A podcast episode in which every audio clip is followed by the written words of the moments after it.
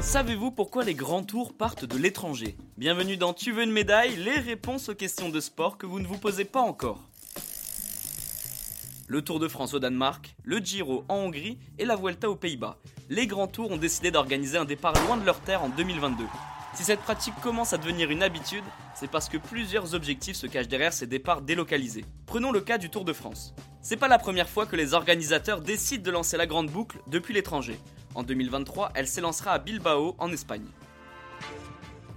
C'est la seconde fois de son histoire que deux départs de suite s'organisent hors de l'Hexagone.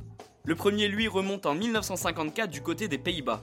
Depuis, la Grande Boucle a lancé son départ depuis 10 pays les Pays-Bas, la Belgique, l'Allemagne, la Grande-Bretagne, le Luxembourg, l'Espagne, l'Irlande, la Suisse, Monaco et récemment le Danemark. Si ces départs délocalisés se multiplient, c'est parce que les grandes villes sont prêtes à payer très cher pour accueillir les grands tours. Et oui, pendant un ou plusieurs jours, les yeux du monde entier sont braqués sur le pays en question.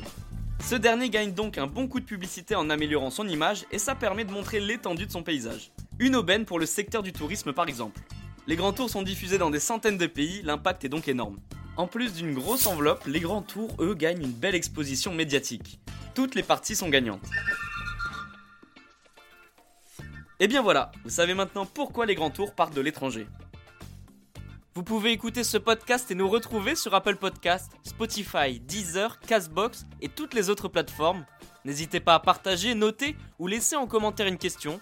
J'essaierai d'y répondre dans un prochain épisode. Je vous retrouve rapidement pour une prochaine question de sport dans Tu veux une médaille. A très vite.